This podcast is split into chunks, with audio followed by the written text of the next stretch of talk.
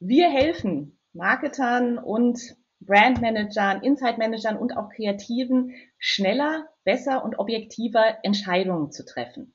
Wenn es darum geht, wie muss die Marke positioniert sein, aber auch wie sieht quasi sozusagen das Werbemittel, die Kommunikation am Ende aus.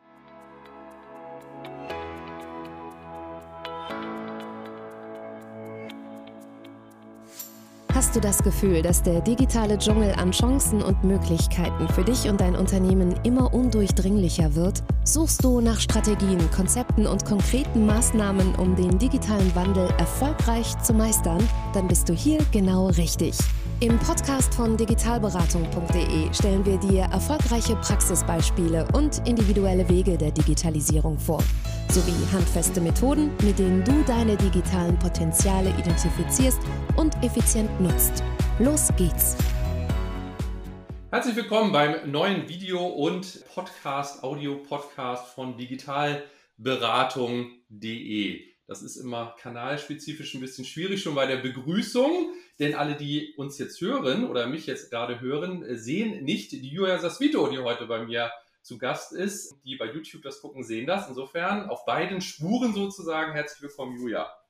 Ja, vielen Dank, Sven. Ich freue mich sehr, heute hier zu sein. Ich freue mich sehr, dass du dir heute die Zeit nehmen kannst, um wieder einmal über das Thema AI zu sprechen. Ich habe das schon einmal ähm, mit dem Daniel Schaffeld getan, AI im Bereich der ja, Jobsuche, der Jobvermittlung. Und heute haben wir auch wieder ein AI-Thema. Und zwar das Thema künstliche Intelligenz in der Markenführung. Denn Julia arbeitet bei Aimpower und das ist ein Unternehmen, das sich genau mit diesem Bereich beschäftigt. Und da freue ich mich sehr, dass du dir heute die Zeit nehmen kannst, mit mir da gemeinsam einmal einzusteigen. Genau, ganz zum Start, das ist ganz anders, weil wir kennen uns schon deutlich länger als ähm, ja tatsächlich mit vielen anderen Gesprächspartnern, mit denen ich hier im Podcast schon zu Themen spreche. Ja, wie ist denn deine früheste Erinnerung unserer ersten Kontaktaufnahme? Erzähl doch mal.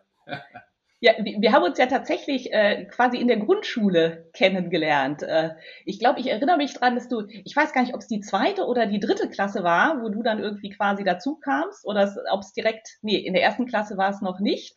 Und was mir natürlich sofort hängen geblieben ist, wenn es, dass wir tatsächlich am gleichen Tag Geburtstag haben da war schon mal direkt eine Verbindung da und von daher kennen wir uns jetzt wirklich schon ewig lange. Ich will gar nicht verraten, wie viele Jahre, aber es sind Dekaden. Genau, genau, stimmt. Es war tatsächlich die, die sechste Klasse erst, aber insofern, genau, sogar etwas früher verortet. Aber nee, genau, seit wir, ja, seit wir elf sind, ist ja noch gar nicht so lange her. Genau, aber tatsächlich schon eine gemeinsame lange ähm, Verbindung und ja, über die gesamte Zeit uns immer wieder begleitet, viel ausgetauscht zu Marketing-Themen. Aber einmal zu dir. Wer bist du? Was machst du privat und beruflich? Und in das Berufliche steigen wir natürlich dann nochmal ein bisschen mehr im Detail ein, bevor wir uns dann unser heutiges Thema kümmern. Ja, ich bin äh, Julia Rasvito. Ähm, privat bin ich ähm, ja, ne, vielleicht auch in erster Linie Mutter. Ich habe zwei Kinder, sechs und zwölf Jahre alt. Ähm, ich komme hier aus dem sehr schönen Rhein-Main-Gebiet, äh, wohne in der Nähe von Frankfurt im sogenannten Hochtaunus. Der liegt bei mir direkt vor der Tür. Das ist für mich sehr schön, weil ich da, sage ich mal, meinem Fable für Wandern und Joggen und Natur ähm, frönen kann und sitze auch heute gerade hier im, in meinem Homeoffice und guck ins Grüne hinaus. Und beruflich bin ich seit April Head of Marketing and Strategy bei Empower, wie du schon gesagt hast, Sven. Das ist ein Startup, das sich spezialisiert hat auf AI, also künstliche Intelligenz gestützte Lösungen für Marketing und für Markenführung. Und uns geht es da letztendlich darum, sage ich mal, Marketern und Insights-Managern, ähm, Brandleadern zu helfen, schneller bessere Entscheidungen zu, zu treffen, indem wir halt eben, sag ich mal, das Testen, das Bewerten von Kreation, von Inhalten automatisieren und auch durch künstliche Intelligenz unterstützen. Und das mache ich recht frisch. Vorher habe ich 20 Jahre lang schon im Digitalbereich gearbeitet, als Geschäftsführerin, als Partnerin von ja, einer recht großen Agentur. Aber ich nehme an, Sven, da fragst du auch gleich kurz noch mal rein. Ja, tatsächlich. Genau, also Triple Sense, um es einmal dann zu benennen, ähm, 20 Jahre, wie du gerade sagtest. Ja, also bevor wir einmal in AI da voll rangehen, finde ich einfach persönlich eben auch spannend, nach 20 Jahren dann einfach auch nochmal aus einem ja, vergleichsweise gesettelten Umfeld, sage ich mal, nach 20 Jahren hat man ja, ja trotzdem natürlich in dem Bereich der Digitalisierung, digitale Markenführung immer noch was Neues. Aber was hat dich denn dazu bewogen, letztendlich da aus dieser Umgebung rauszugehen und dann ja doch jetzt nochmal in so ein Startup-Umfeld? Das finde ich einfach per se ganz spannend. Ja, da muss ich vielleicht ein bisschen ausholen. Also ich bin ja tatsächlich auch ein Stück weit quasi ein Start-up-Kind. Ähm, ich habe gesagt, ich habe vor 20 Jahren angefangen im Digitalbereich äh, zu arbeiten, eigentlich direkt nach dem Studium und bin damals in eine sehr kleine Agentur, nämlich die Triple Sense, reingegangen mit ein ganz paar Leuten drei oder vier Leuten. Ähm, die Gründerin Katayun Parandian, mit der ich ganz lange da zusammengearbeitet habe, hat mich da einfach inspiriert und so begeistert mit dem Thema, dass ich gesagt habe, okay, ich bin 24, 25, ich habe noch nicht viel Ahnung, aber ich mache das jetzt einfach mal und wir bauen hier eine, sage ich glaube, der ersten frauengeführten Digitalagenturen äh, in Deutschland auf und hatte habe da halt sage ich mal so dieses Start-up Feeling wirklich erfahren und auch, was es heißt, quasi gemeinsam zu wachsen und wie es ist, immer wieder Dinge zum ersten Mal zu tun. Und das ist tatsächlich auch der Punkt, der mich jetzt nach 20 Jahren ähm, dazu geführt hat, nochmal was Neues zu machen. Es ist ja nicht ganz neu, also ich komme aus dem Technologie- und Digitalbereich, habe schon immer viel quasi mit dem Thema Marke zu tun gehabt oder was Kunden halt eben auch wirklich wollen, wie sie Marken erleben. Aber ähm, ich kann sagen, aus der ne, sozusagen der Geschichte heraus, ich habe schon mal eine Agentur aufgebaut, ich habe sie groß gemacht. 2013 haben wir dann auch ein größeres Technologienetzwerk verkauft. Da gab es immer wieder alle paar Jahre wirklich so erste Male. Na, das, mhm. ob das jetzt quasi ne, neue große Kunden waren, Mitarbeiterwachstum oder halt eben dann auch die Integration quasi in ein großes Netzwerk. Und ich hatte doch das Gefühl, es ist mal wieder Zeit für so ein erstes Mal und halt eben auch, und das liegt mir sehr am Herzen, etwas aufzubauen, ja, mit gemeinsam mit einem Team. Und das Schöne war, dass ich, sage ich mal, mich schon seit ein paar Jahren mit dem Thema künstliche Intelligenz in der Customer Experience, in einem Digitalbereich im E-Commerce befasst habe, aber aus einer Managementposition heraus, sage ich mal, doch eher steuernd an der Oberfläche. Mhm. Und hier hat sich jetzt für mich die Möglichkeit geboten, das mit einem Team, das ich sehr, sehr schätze, das ich teilweise auch schon länger kenne, wirklich was Neuartiges anzubieten. Denn äh, die Empower hat Lösungen, die ich selbst vorher so noch nicht gesehen habe. Mhm. Mhm. Und das war eigentlich der Hauptgrund, quasi diesen Schritt zu wagen. Und dein Schwerpunkt ist ja jetzt Strategie und, und Marketing letztendlich für Empower. Nimm uns doch mal ganz kurz mit. Wie muss man sich denn da jetzt, ihr habt ja teilweise auch schon, schon in der Vergangenheit auch zusammengearbeitet, meine ich jetzt, also das Gründerteam ja. und du, die jetzt eben dazugekommen ist. Was sind denn da jetzt für Kompetenzen in diesem, diesem Führungskreis im Unternehmen, dass ihr überhaupt ein solches Produkt, auf das wir jetzt gleich im Detail eingehen, anbieten könnt? Ja, das macht es eigentlich aus. Es ist eine ganz spannende Kombination. Ja, also einer unserer Gründer, der Dr. Christian Scheier, der ist wirklich ein ausgeprägter Spezialist, einmal im Bereich der Neurowissenschaften, also der Gehirnforschung, hat aber auch schon vor 20 Jahren an der California Tech wirklich in den Anfängen des Themas künstliche Intelligenz in der Forschung mitgearbeitet. Das heißt, der bringt auf der einen Seite einen Bereich mit rein, der nennt sich auch Behavioral Science oder Neuromarketing, der sich damit auseinandersetzt, wie unser Gehirn Dinge wahrnimmt und wie wir letztendlich zu Entscheidungen kommen. Und ist aber schon seit vielen Jahren auch ganz nah am Thema Research in der künstlichen Intelligenz. Wie entwickeln sich neuronale Netze? Was können die überhaupt äh, mitbeteiligt? Das ist, das ist so ein Teil.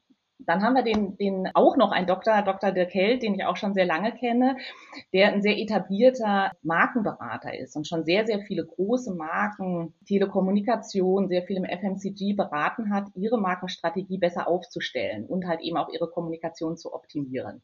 Na, also da kommt sozusagen die praktische Anwendung mit hinzu. Und Pete, ähm, unser Geschäftsführer, Peter Krause, mit dem habe ich auch schon bei der Triple Sense Reply sehr lange erfolgreich in der Geschäftsführung zusammengearbeitet, bringt ein umfassendes Wissen zu Plattformen, ne, digitalen Plattformen mit. Und das ist, glaube ich, auch bei dem, was wir machen, wichtig. Wir machen nicht Projekte, sondern wir haben eine Plattform gebaut, auf der mhm. diese AI-Lösungen tatsächlich im Self-Service nutzbar sind.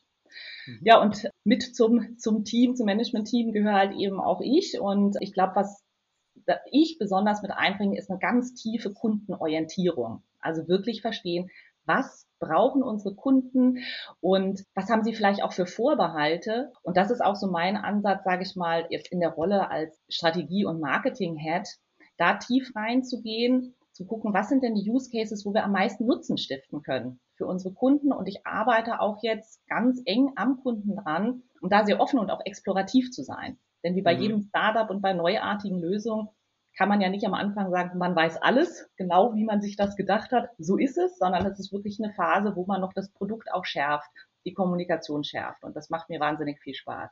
Wunderbare Überleitung letztendlich auch genau in diesen Fragenblock, sage ich jetzt mal so auch zum Produkt. Also genau das ist ja so nicht schwer zu greifen. Also äh, ich finde es doch recht eingängig, was ihr anbietet, wenn man sich natürlich ein bisschen damit beschäftigt. Aber was ist denn jetzt so eure Positionierung? Was ist so der Sinn der Zweck, du hattest gerade auch gesagt, eben so der, der Nutzen von Aimpower. So was ist so vielleicht auch zum Start so, so euer, dein Elevator Pitch, wenn du sagst, ich bin jetzt gewechselt, ich bin jetzt bei Aimpower, aber was macht ihr denn? Ja. Ab geht's. Ich komme ich komm vom Ergebnis her. Ne? Also ja. wir helfen Marketern und Brandmanagern, Insight Managern und auch Kreativen schneller, besser und objektiver Entscheidungen zu treffen. Mhm. Wenn es darum geht, wie muss die Marke positioniert sein? Aber auch, wie sieht quasi sozusagen das Werbemittel, die Kommunikation am Ende aus? Da ist es ja quasi, sage ich mal, heute so, wenn wir jetzt mal ne, denken an, an einen TV-Spot. Ja, da wird wahnsinnig viel Geld investiert und da wird natürlich auch vorher getestet. Ne? Es gibt sogenannte Pre-Test, um vorher sagen zu können, kommt das denn beim Kunden richtig gut an? Versteht er die Botschaft? Werden die richtigen Sachen gezeigt. Diese Pre-Tests sind relativ aufwendig und relativ teuer. Ne? 20.000 bis 30.000 Euro, dauern mehrere Wochen. Es müssen quasi viele Konsumenten auch mit einbezogen werden. Deswegen macht man das oft nur für die ganz großen Sachen, wie so ein TV-Spot. Jetzt sind wir aber in einer Welt, wo, sage ich mal, die Anzahl der Kanäle, über die wir mit unseren Kunden interagieren, ja exponentiell zugenommen hat. Ne, da gibt's Digital Ads, da gibt's Videos auf Social. Es gibt kleine Werbemittel, die nur kurz zu sehen sind. Und es ist gar nicht möglich, das alles in der Form zu testen. Dafür gibt's das Budget nicht und auch das Geld nicht. Also mhm. gibt's viel Diskussionen oder es geht aus dem Bauchgefühl heraus. Und es ist schwer sicherzustellen, dass am Ende wirklich nur die besten Sachen gezeigt werden. Und genau da haken wir ein, weil wir halt eben über Automatisierung ermöglichen, dass wir im kompletten Prozess ganz viel testen können, selbstgesteuert, jederzeit, unabhängig von traditionellen Marktforschungsmethoden mhm. und damit halt eben die Qualität erhöhen. Mhm. Also um mal so ganz praktisches Beispiel zu geben, weil das geht ja nicht nur, sage ich mal, in den digitalen Werbemittelbereich oder in Printanzeigen, ja, zum Beispiel auch, wie sieht eine Verpackung aus? Ich habe jetzt irgendwie neue, neue Shampoo-Verpackungen, viele verschiedene Variationen und ich muss ja ein Gefühl dafür entwickeln, wird die denn irgendwie im Regal überhaupt wahrgenommen? Und wie reagieren mhm. Leute darauf? Und passt es zu meiner Marke? Für solche Fälle haben wir zum Beispiel Tools, die genau das machen. Das ist eine AI-Pipeline, die schaut sich genau an, wie grenzt sich meine neue Verpackung von meinem Wettbewerb im Regal ab? Wie schnell wird die wahrgenommen? Passt die quasi noch zu meinem Markenversprechen und aktiviert die auch das richtige Gefühl? Mhm. Und das sind dann zum Beispiel ähm, Tests, die unsere Kunden mal ein Beispiel. Ne, wir, wir haben einen Kunden, ein großer Konsumgüterhersteller, und da haben die vor ein paar Tagen abends zwischen 9 Uhr abends und, und 12 Uhr nachts haben die 40 Verpackungsvariationen hochgeladen in unser Tool, miteinander verglichen, um eine mhm. Entscheidung zu treffen. Mhm. Das ist ein Prozess, der ansonsten Wochen dauert, ganz, ganz, ganz viel Geld kostet und hier konnte ein Team wirklich selbstgesteuert schnell zu einer Entscheidung kommen und auch zu einer objektiven Entscheidung. Ne, das ist so mal so ein Beispiel für den Nutzwert. Ja, ja, sehr, sehr, sehr, sehr spannend natürlich. Und jetzt hattest du gerade schon von Plattformen gesprochen. Ihr bietet ja so ein Toolset, also so ein Werkzeugkasten, sage ich mal an. Mhm. welche Werkzeuge sind denn in dieser Brain Suite alles mit drin? Dass ich jetzt sage, das war jetzt ein Beispiel von Produktverpackungen. Das geht ja dann letztendlich auch noch über alle Kanäle hinweg, über alle ja, Bereiche hinweg. Also wie muss ich mir das vorstellen, wenn ich jetzt sage, ah, das hört sich jetzt schon mal ganz cool an. Das ist dann so ein ähm, Software-as-a-Service-Modell. Ich bekomme Zugang auf diese Brain Suite. Da sind die Werkzeuge drin und dann kann ich das nutzen. Nimm uns da mal ein bisschen mit. Ja, also im Prinzip ist das, ist das genau so. Wir haben eine gewisse Anzahl von sozusagen Ready-to-Use-Tools. Das ist wichtig in dem Kontext, dass bestimmte Sachen, das kennt man ja auch im Bereich künstliche Intelligenz, auch noch trainiert werden müssen. Aber ich fange mal mit den Sachen an, die quasi Ready-to-Use sind. Und du hast ja auch das Thema Plattform angesprochen. Also im Prinzip ist es wirklich ganz einfach. Man loggt sich ein auf der Plattform. Man hat bei uns eine Lizenz gekauft für verschiedene Tools. Dann sind die dort freigeschaltet und man kann dann quasi zum Beispiel ein Werbemittel hochladen und sich bewerten lassen. Also wirklich, wirklich einfach. Wir achten da auch, auch sehr auf eine gute User Experience, denn äh, ja, wir kennen ja alle die Erfahrung mit komplexen Plattformen, die schwer zu benutzen sind. Also ich komme auch aus der User Experience, äh, war uns ein ganz großes Anliegen, das möglichst einfach zu machen. Und dann fange ich mal quasi sozusagen mit einem Tool an. Wir nennen das ACE, Agile Creative Evaluation. Mhm. Und das ist ein Tool, mit dem ich jede Art von Asset, Asset ist für uns ein Werbemittel, kann Video sein, kann eine Anzeige sein, Key Visual, was auch immer. Ja. Das lade ich hoch und kriege dann innerhalb von weniger Minuten bestimmte Ergebnisse. Angefangen von, wie ist eigentlich die Aufmerksamkeitswirkung und wo gucken Menschen hin, wenn sie das Ganze anschauen. Ihr kennt ja wahrscheinlich auch alle so das Thema irgendwie Eye-Tracking, Heatmaps ne, die normalerweise mit so einer Brille generiert werden oder über Maustracking. Wir haben dafür eine spezialisierte Pipeline, die trainiert wurde mit echten Daten aus unendlich vielen Eye-Tracking-Tests. Ich glaube, es sind insgesamt 2,5 Millionen Bilder mhm.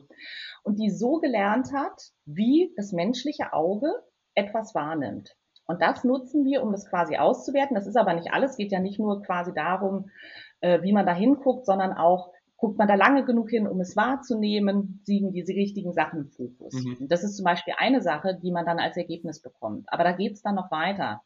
Extrem wichtig ist ja, wenn ich in der Kommunikation bin, ich kann noch so eine tolle Message haben, aber wenn die nicht, sage ich mal, wenn die kein Cut-Through hat, also wenn die nicht wahrnehmbar ist, unterhalb einer bestimmten Wahrnehmungsschwelle liegt, zu kurz gezeigt wird oder falsch formuliert ist, funktioniert das Ganze nicht.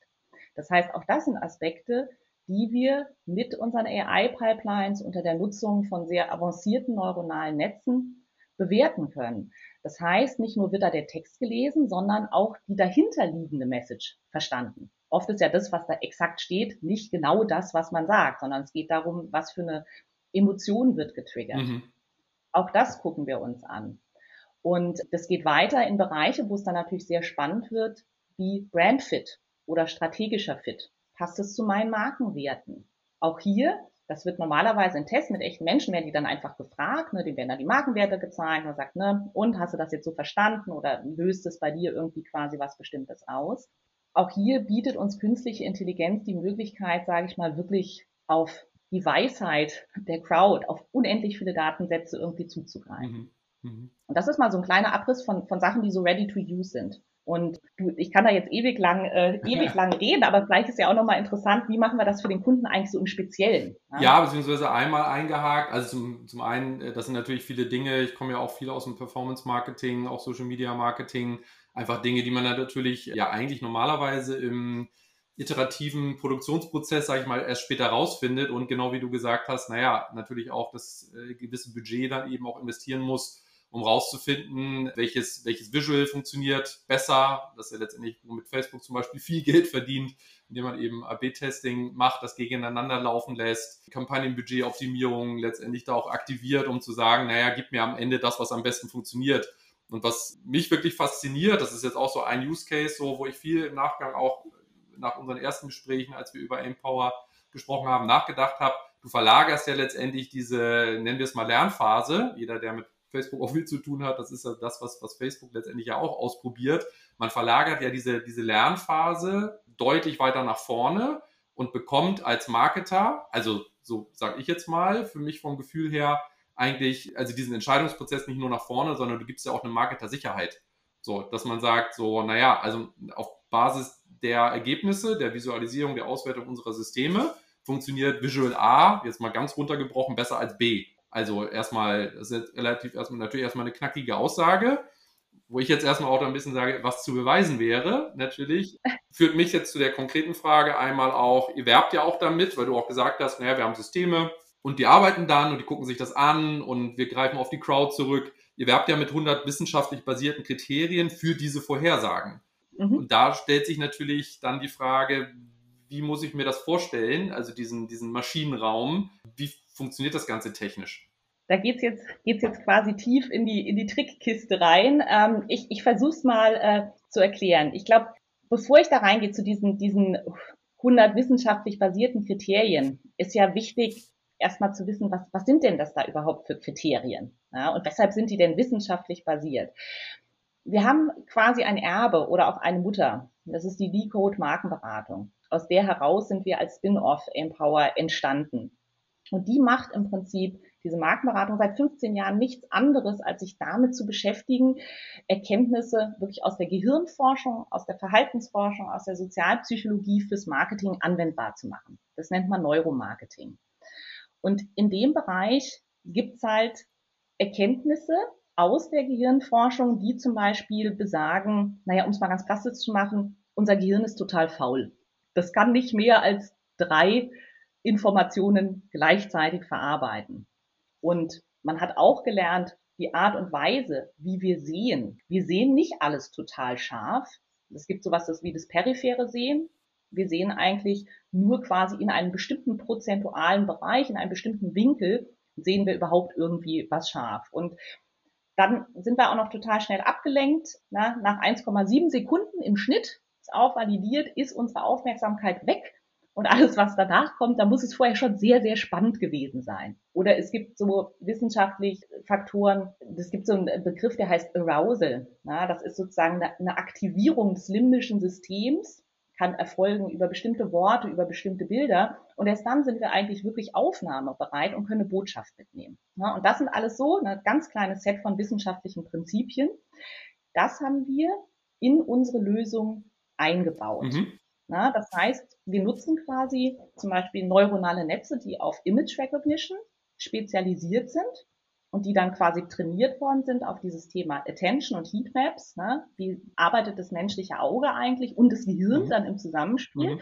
Und wir haben das quasi ergänzt mit bestimmten Algorithmen oder auch Schwellwerten, wo wir aus der Forschung wissen, dass die relevant sind, ne, was ich eben erwähnt habe. Ne, gibt ne, man kann nur drei Hotspots wahrnehmen. Und das ist dort an der Stelle quasi eingebaut.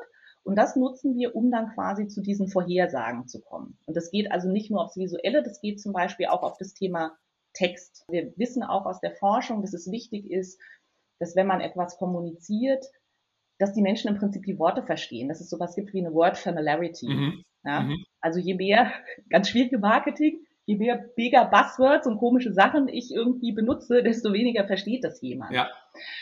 Und das heißt, wir haben hier auch eine AI-Pipeline, die trainiert ist mit sehr, sehr großen Textkorpi, die halt eben quasi aus dem normalen menschlichen Verständnis herauskommen. Mhm. Und dagegen benchmarken wir dann auch zum Beispiel Texte. Ne? Sind die verständlich? Und auch einfache Sachen, ne? wie Lesegeschwindigkeit. Dazu gibt es auch Forschung in verschiedenen Sprachen. Und das sind alles viele, viele kleine Kriterien, die wir mit einbauen. Mhm.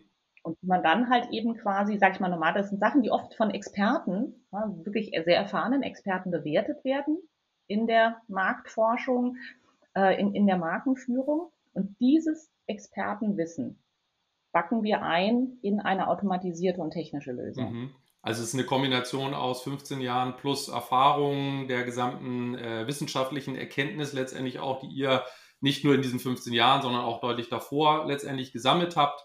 Studien und dann am Ende, da hake ich aber nochmal nach, also am Ende beschäftige mich da hier und da eben am Rand eben mit, hatte jetzt äh, jüngst, musste das gerade tatsächlich eben auch nochmal hier, damit ich das in der richtigen Formulierung dann auch verwende, ähm, mit dem Thema GPT-3 als Engine, OpenAI, was ich dann immer so höre. Und ich stelle mir das immer so wie so eine Schalltafel vor. Und dass man am Ende letztendlich auf unterschiedliche Engines letztendlich da Maschinenräume zurückgreift. Und je nachdem, wie tief du da einsteigen magst, das ist natürlich dann immer diese Frage nach dem unfairen Vorteil oder der Magic Source, sage ich mal, welche, welche Engines stecken denn dahinter? Sind das eben so solche Engines wie GPT-3, OpenAI, ähm, weitere Maschinen oder sind das sogar eigene Systeme, die ihr jetzt auch zusätzlich entwickelt?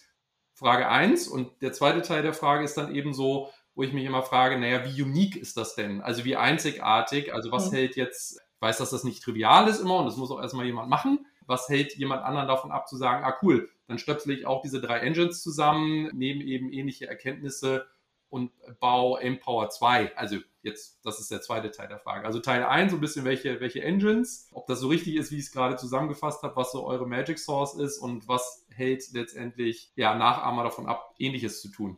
Naja, kommen wir quasi vielleicht zuerst mal zu den Engines. Ne? Also so, ne, so eine AI-Pipeline, die besteht ja aus verschiedenen Sachen. Ne? Aber ein ganz wichtiger Bestandteil davon sind neuronale Netze. Und da gibt's halt eben viele verschiedene Typen. Ich gehe jetzt mal nicht auf die ganz spezifischen ein, die wir nutzen, aber so ein bisschen auf die Typen. Ne? Es gibt so sogenannte CNNs, also Convolutional Neural Networks.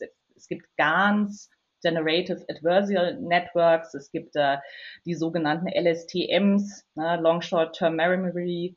Und auch jetzt ganz neu, seit ungefähr einem Jahr, äh, Transformer. Mhm. Ja? Das sind also neuronale Netzwerke, die immer so ein bisschen unterschiedlich funktionieren und die sind ja aber alle im Prinzip quasi sozusagen ne, unseren Gehirne nachgebaut. Wir haben Synapsen und, und Neuronen. Mhm. Ja. Und das ist, sage ich mal, quasi ein Teil von dem, was wir nutzen. Wir sind, und das ist, glaube ich, wichtig, wir sind da sehr forschungsnah. Denn in dem Bereich tut sich extrem viel und man muss ständig dranbleiben, welches dieser Netze für welchen Zweck eigentlich geeignet ist mhm. oder auch welches besser ist. Ja, also gerade diese Transformer, das ist jetzt auch, sag ich mal, so ein bisschen ne, ein Hype, so seit ungefähr einem Jahr, ähm, sind in, in manchen Fällen quasi auch stärker als die sogenannten CNNs und werden das wahrscheinlich auch ablösen. Und darauf setzen wir auf, aber das ist halt eben, sage ich mal, auch nur ein ganz kleiner Teil, Teil der Miete. Ja, weil es geht ja jetzt dann auch wirklich um die Frage des Feintunings oder was was frage ich sozusagen dieses Netzwerk? Ne? Es gibt so einen Begriff des Prompt Engineerings. Also je nachdem, wie man quasi eine, sozusagen dann vielleicht ein Asset und eine Fragestellung damit reinbringt, kriegt man andere Ergebnisse.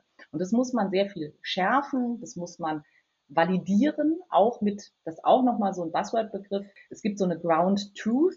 Also das ist zum Beispiel das, was dann aus, sag ich mal, Tests mit echten Menschen rausgekommen ist. Ja? Und das muss man ständig auch gegeneinander halten, weil wir wollen ja auch wirklich valide Ergebnisse. Mhm.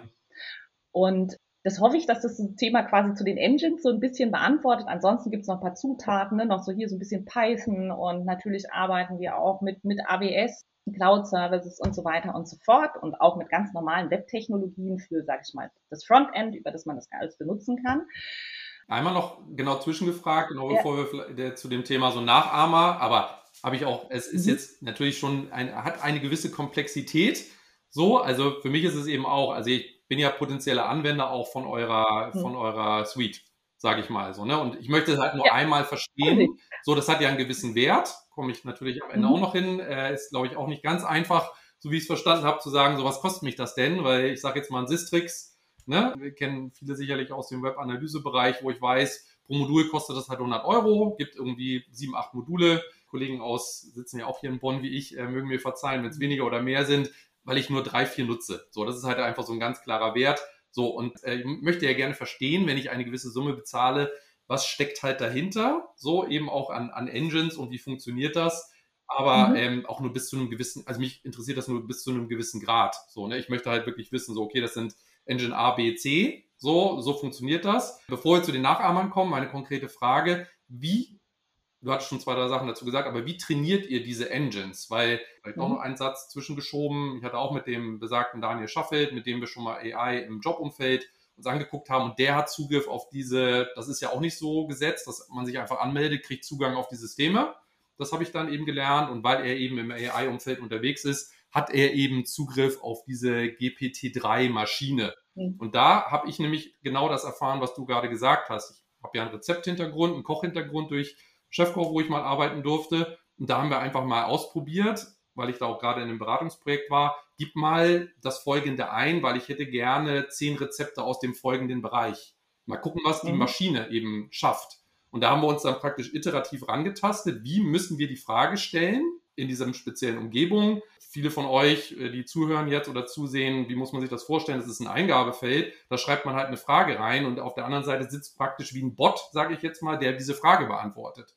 Und genau das, was du gesagt hast, haben wir auch, oder habe ich da erfahren, Daniel hat ja schon ein bisschen mehr Erfahrung, je nachdem, wie du diese Frage stellst und was du da für Begriffe reinsetzt, werden die Ergebnisse halt besser oder schlechter.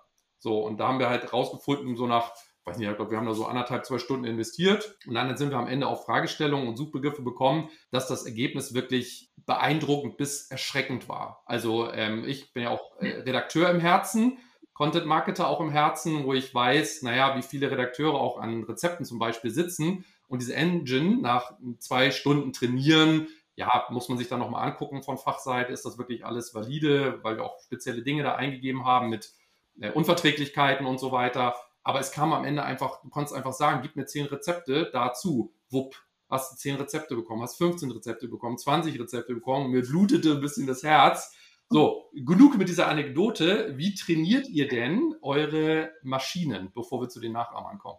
Also äh, vielleicht mal quasi sozusagen ein konkretes Beispiel. Also das, wir trainieren ja dann, sage ich mal, zusätzlich von dem zu dem, was wir sozusagen schon fertig haben und was mit diesen auch Erkenntnissen aus der aus der Konsumentenforschung, aus der Behavioral Science trainiert ist, trainieren wir ja auch auf ganz spezifische Fragestellungen. Und dann nehmen wir jetzt mal zum Beispiel das Thema Brand Consistency. Das ist auch ganz aus, aus einem ganz aktuellen Projekt für einen globalen Riesenbrauereiunternehmen. Und äh, die haben halt eben die Herausforderung, dass sie das Gefühl haben, sozusagen, ne, ihre Markenkommunikation ist nicht so hundertprozentig konsistent. Und dann ne, gibt es dann natürlich Brand Manuals und man schult Leute da drauf in großen Trainings. Aber es ist ja so, dass es eigentlich quasi in der täglichen Anwendung sein muss.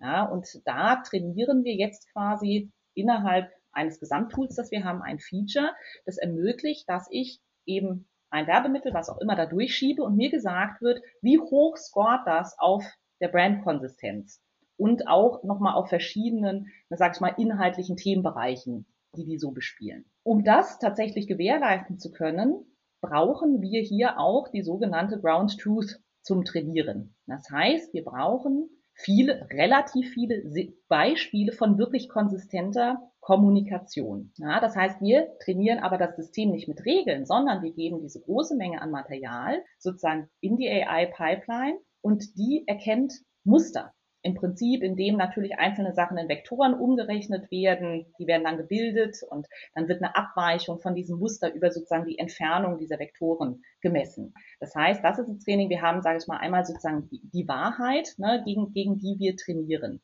Was wir aber natürlich auch machen, dass wir das Ganze dann immer wieder testen. Das heißt, auch wenn man viele Daten hat, mit denen man trainiert, nimmt man immer einen Teil, nimmt den dann zum Testen und zu validieren, ist es überhaupt richtig. Und wir kontrastieren, ja, mit zum Beispiel Materialien von Wettbewerbern, um zu sehen, kriegen wir auch quasi sozusagen in der Erkennung eine Abgrenzung hin.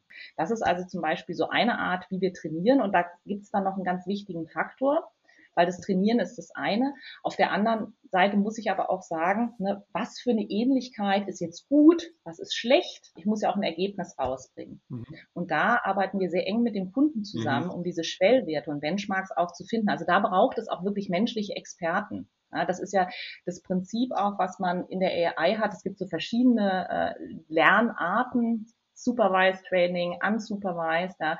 Und es gibt halt eben auch eine Training, wo dann auch sozusagen ein Experte immer wieder sagt, ja, war richtig das Ergebnis, nein, war nicht richtig. Und über diesen Prozess lernt das System halt weiter mhm. ja, und wird quasi immer wieder immer besser. Mhm. Also das ist so mal ein Beispiel. Mhm. Ich habe auch gleich noch ein schönes für dich im Bereich Social Media, falls es dich interessiert. Ah ja, sehr gerne. Da weiß ich, sehr gerne. Da hast du ja sozusagen auch einen starken Schwerpunkt persönlich. Absolut, absolut. Genau, einmal kurz äh, ne, nochmal die, was heißt fiese Frage, es ist ja letztendlich das, was ihr euch ja auch immer stellen müsst. Wie groß ist denn da so das, das Wettbewerbsfeld letztendlich von vergleichbaren Anbietern? Mhm. Genau, das war so die Frage, die ich noch im Hinterkopf hatte und gerade auch schon einmal ausgesprochen hatte, so Thema mhm. Nachahmer. So, ne? Also muss jetzt nicht über mhm. Wettbewerber reden, keine Sorge. Aber grundsätzlich interessiert mich halt so, naja, also wie selbstbewusst, ihr könnt selbstbewusst natürlich sein, keine Frage, aber wie sehr schützt letztendlich ja auch so diese Expertise, ähm, wie ist da so der Blick auf, auf den Markt letztendlich mhm. eures Produktes, eurer Dienstleistungen, eure Services, die ihr anbietet?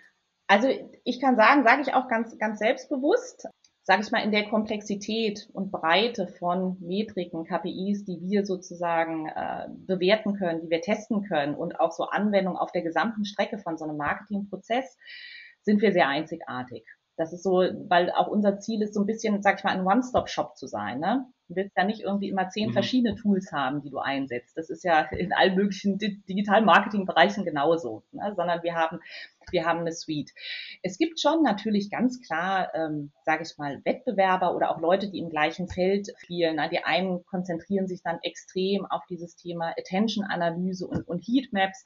Da gibt es also einige, die das sehr, sehr fokussiert machen.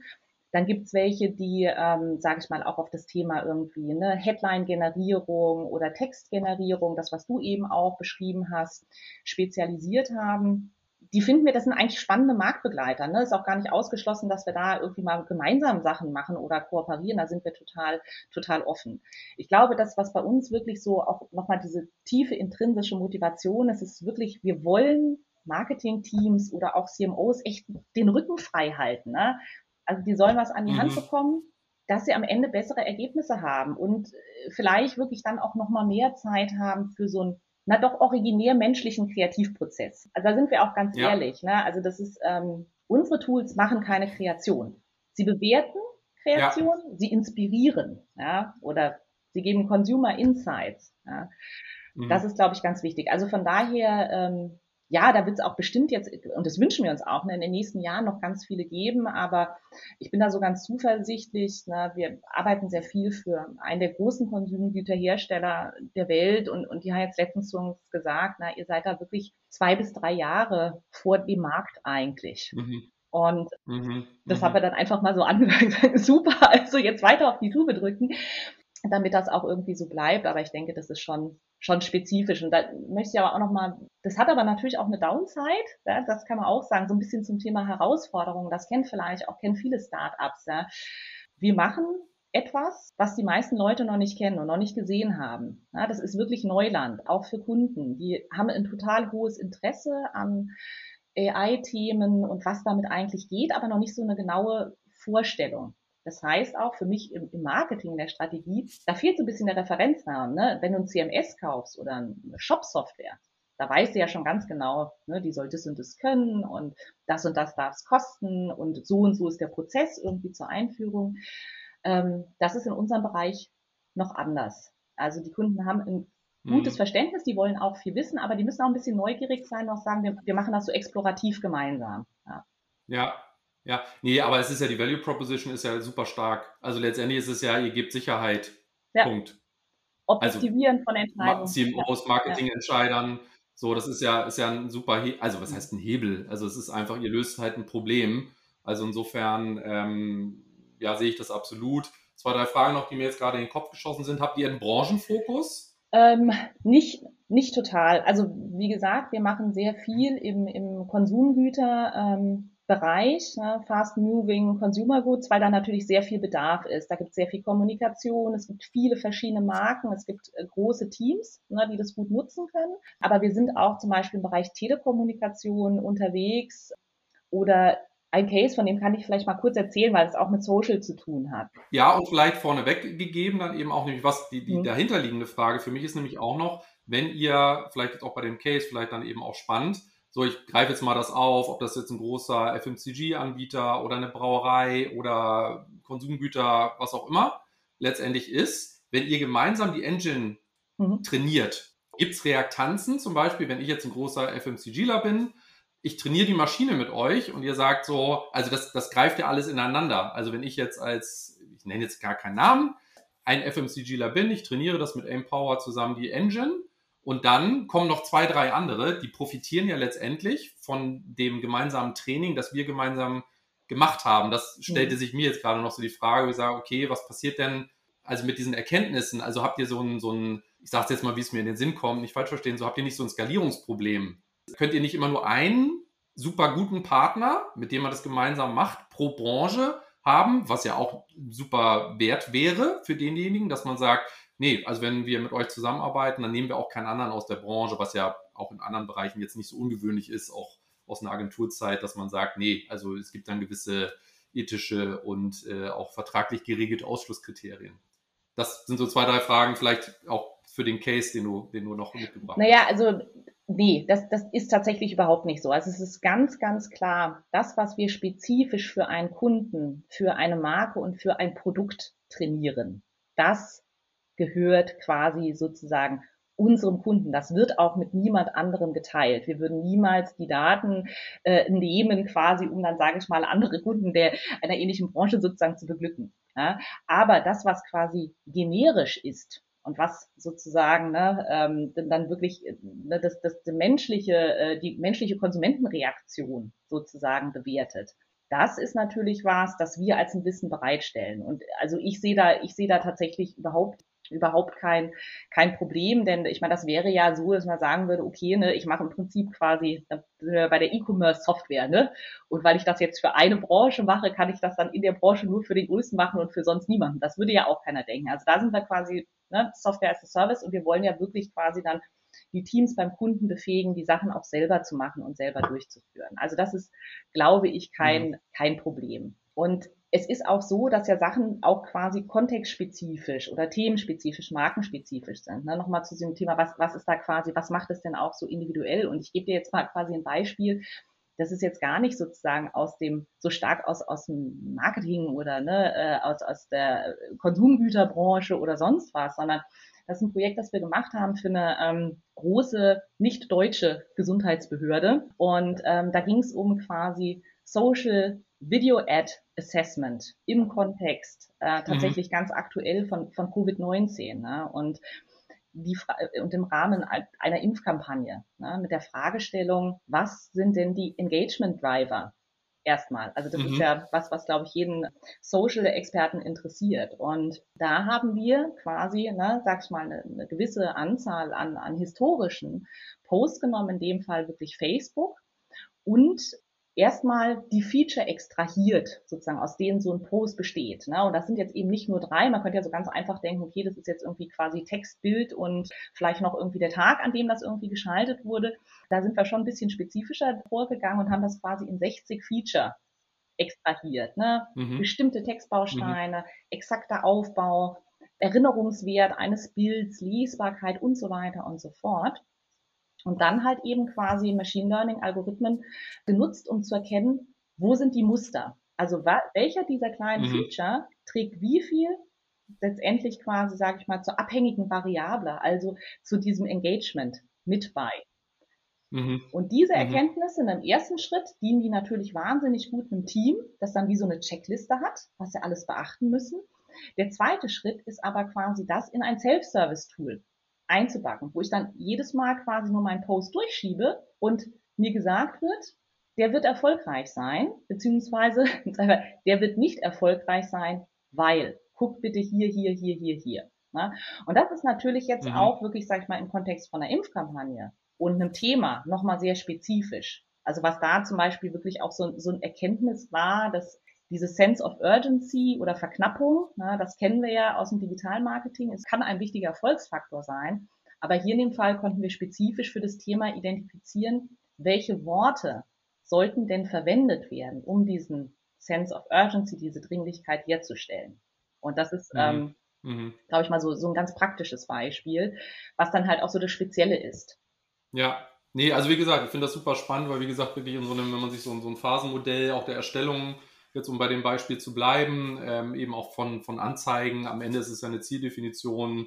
Möchte ich, möchte ich halt Menschen davon überzeugen, dass das Impfen, was außer Frage steht, und das an dieser Stelle auch noch einmal zu platzieren, dass das eine sinnvolle äh, Handlung ist, die man, die man tun kann. Sowohl Julia als auch ich äh, haben auch schon das Vergnügen gehabt, geimpft worden zu sein.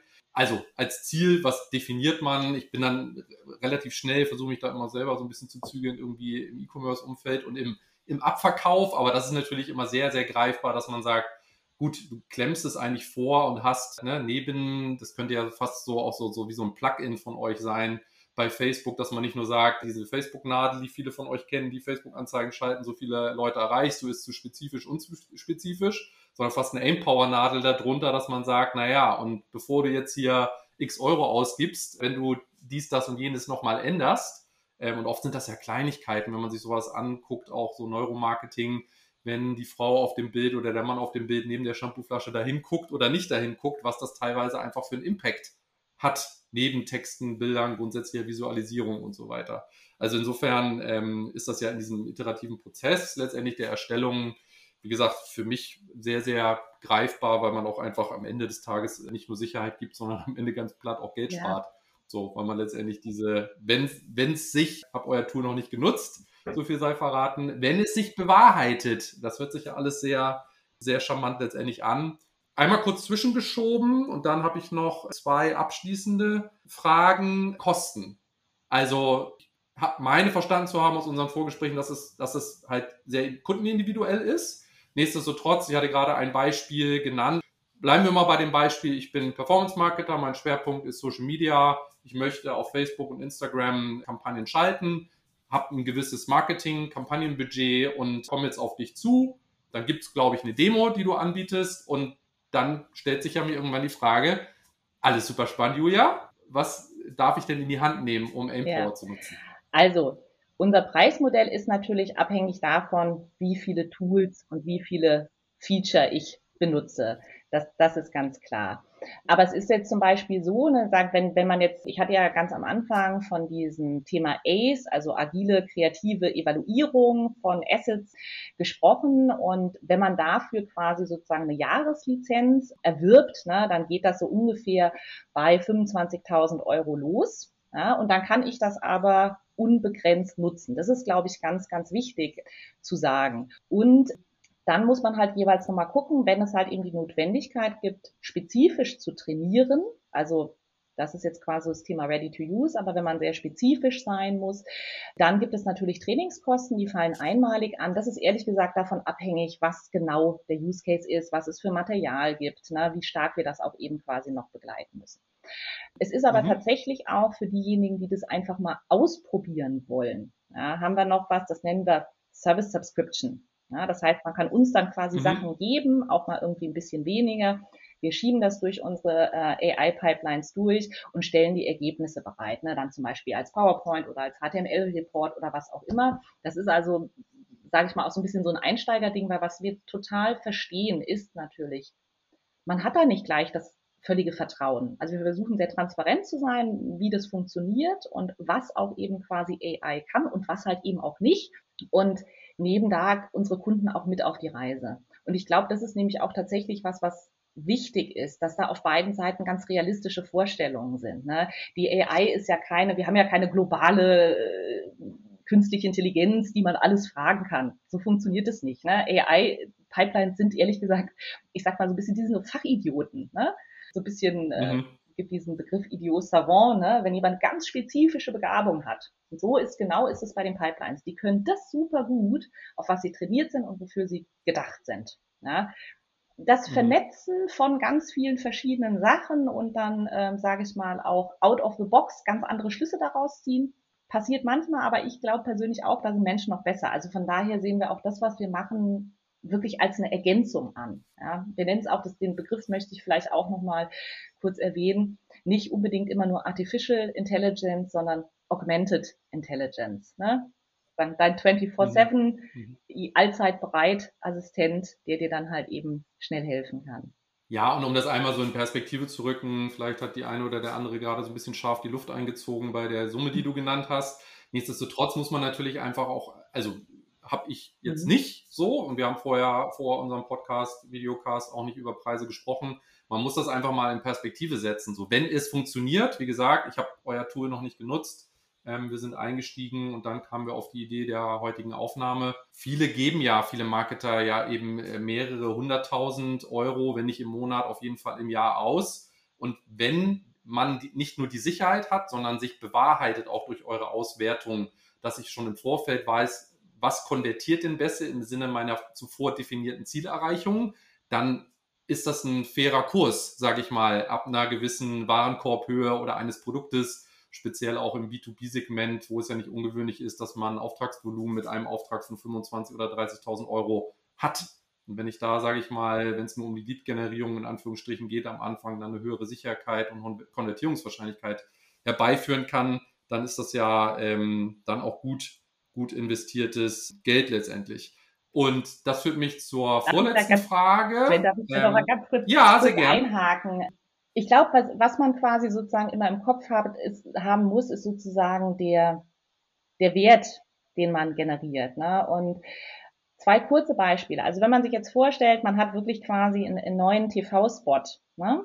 Da ist es ja immer ganz wichtig, dass die Leute, die es sehen, auch wirklich verstehen, das ist ne, die, das, das ist die und die Marke. Ne? Im Kosmetikbereich, keine Ahnung. Ne? Also was ganz blöd ist, ist, wenn ich, sage ich mal, jetzt einen Klinik-Spot sehe, aber der so gestaltet ist, dass ich denke, das ist L'Oreal, wie auch immer, ne? oder irgendeine andere Kosmetikmarke. Ja. Das heißt, ich ja. habe wahrscheinlich Hunderttausende, wenn nicht Millionen von Budget verschleudert, um meinen Wettbewerber zu stärken. Ne? Und mit unseren Tools kann man das vorher ja. feststellen.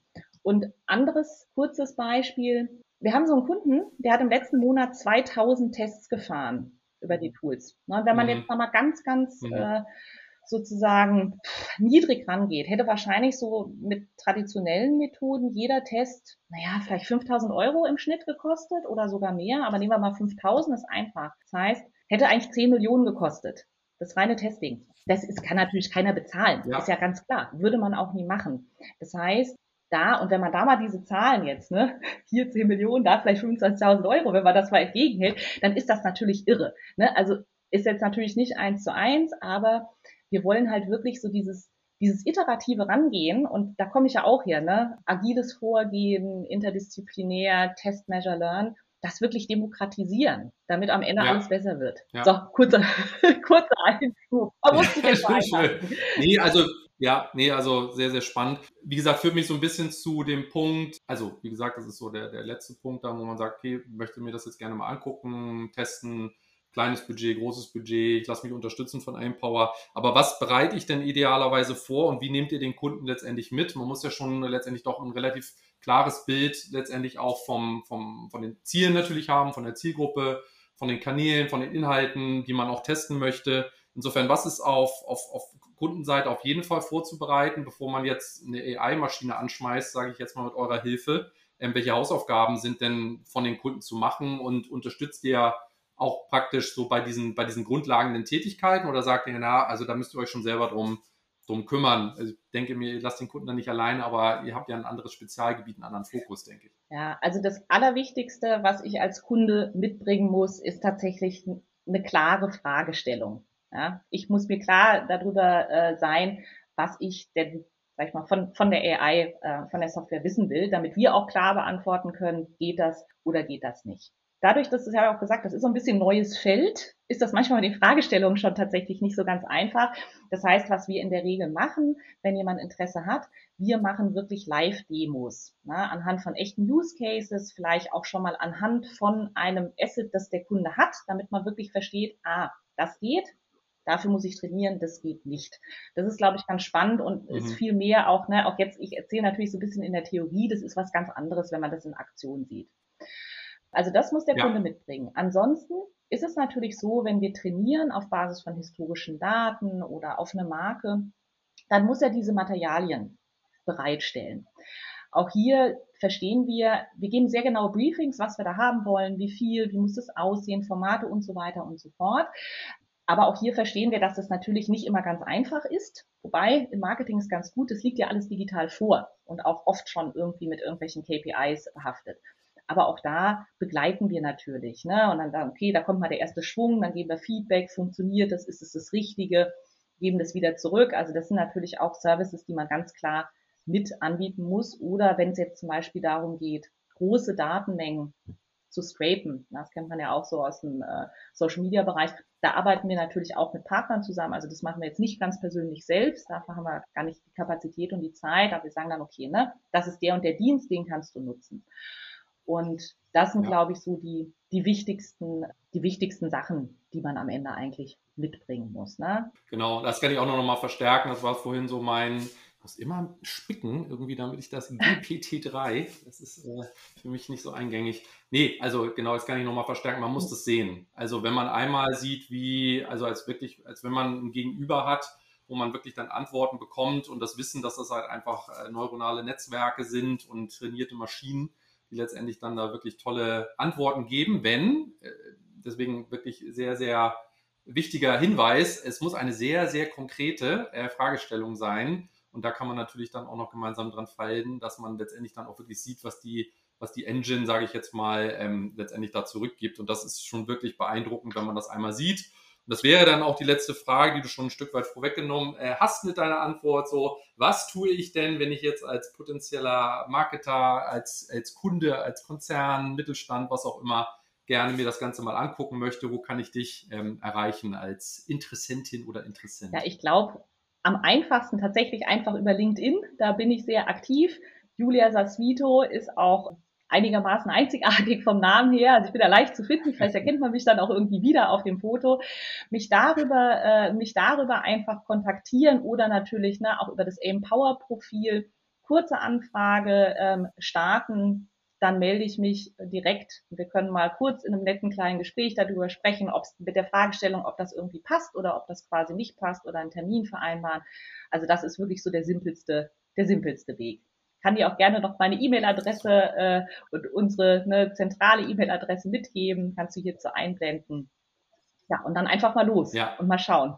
Einfach mal machen, genau. Nee, natürlich, Julias Kontaktdaten verlinke ich dann auch in den Show Notes. Die findet ihr, äh, wenn ihr bei YouTube jetzt gerade zuguckt, hier unten in den äh, entsprechenden Informationen und auch auf den einschlägigen Podcast-Portalen und Profilen. Wie gesagt, in den Show Notes einfach mal gucken. Da ist auf jeden Fall, also mindestens Julias LinkedIn-Profil, wenn nicht mehr, verlinkt. Julia, vielen, vielen Dank für deine Zeit, uns da einmal mitzunehmen, wirklich zum Thema künstliche Intelligenz in der Markenführung, äh, dich einmal mit mir auszutauschen. Ich werde das weiter beobachten und werde mich dann jetzt gleich mal für eine Demo bei euch anmelden. Ich finde das Thema wirklich sehr, sehr spannend und sehe da einen großen Nutzen tatsächlich für viele ja, äh, Anwendungsfälle drin. Ähm, vielen, vielen Dank, dir einen schönen Nachmittag, ein schönes Wochenende schon mal, bleib gesund und freue mich auf ein nächstes Gespräch. Ja, super. Vielen, vielen Dank, Sven, und ähm, auch vielen Dank für die spannenden Fragen. Hast auch jetzt nochmal sozusagen ein paar, ne, paar Merker bei mir gesetzt und irgendwie neue Ideen. Ich werde mir auf jeden Fall die Aim Power Nadel